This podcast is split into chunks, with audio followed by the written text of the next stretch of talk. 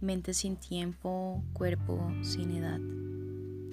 Aumentemos años a nuestra vida, aumentemos vida a los años. Vamos a realizar un viaje de exploración para descubrir un lugar donde las reglas de la existencia cotidiana no se apliquen.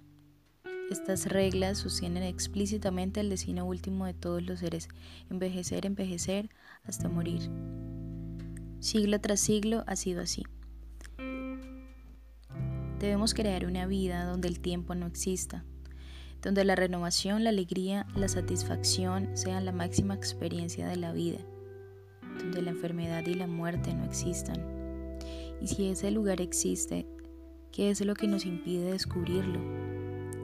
Compartimos una realidad muy desgastada, donde la sociedad, la familia y muchas cosas nos han enseñado una forma de ver las cosas erróneamente y esta forma deteriorada de ver las cosas es el viejo paradigma de la hipnosis del condicionamiento social. Es una ficción inducida donde todos participamos, donde nos han programado para vivir una vida, prestada tal vez. La mente y el cuerpo están separados.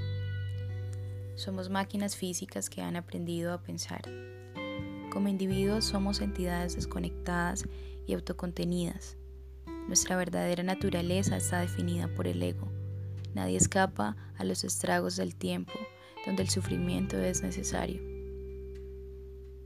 Pero también somos criaturas capaces de cambiar, poseemos un gran conocimiento y estado mental. Nada tiene más poder sobre el cuerpo que las creencias de la mente. Creamos la experiencia de nuestro mundo, donde el cuerpo está lleno de energía e información que abarca todo el universo. La bioquímica del cuerpo es producto de la conciencia.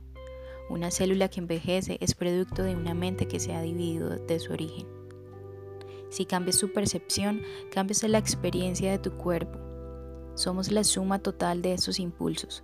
Por ende, si la mente cambia, de patrones cambiamos. No somos víctimas del envejecimiento, de la enfermedad y la muerte.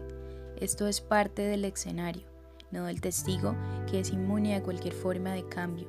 Ese testigo es el espíritu, la expresión del ser interno. Cada una de las visiones del mundo crea su propio mundo. El campo de la vida humana es abierto, ilimitado. En su nivel más profundo, nuestra mente no tiene tiempo y nuestro cuerpo no tiene edad. Es una nueva realidad, intangible. Todos tenemos perjuicios sobre las realidades y objetos, los sentidos, lo que percibimos, y eso son solo apariencias. Aunque el ser humano es víctima del tiempo, podemos cambiar esa falsa realidad. El intelecto nos aprisiona en una jaula llena de imágenes ficticias. El error del intelecto es confundir el mapa del territorio con el territorio mismo.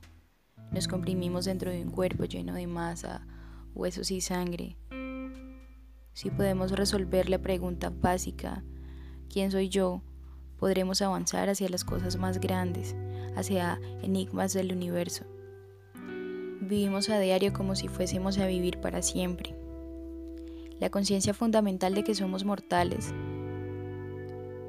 de que estamos de paso en esta vida, de que no hay nada que perder o ganar, la vida es constantemente insegura y aceptar nuestra mortalidad es algo muy importante.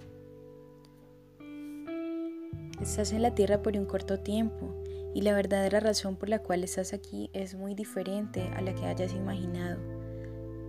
Existe un propósito fundamental en la vida del que no te has dado cuenta. La vida es un viaje. Y la semilla de nuestras acciones es el pensamiento.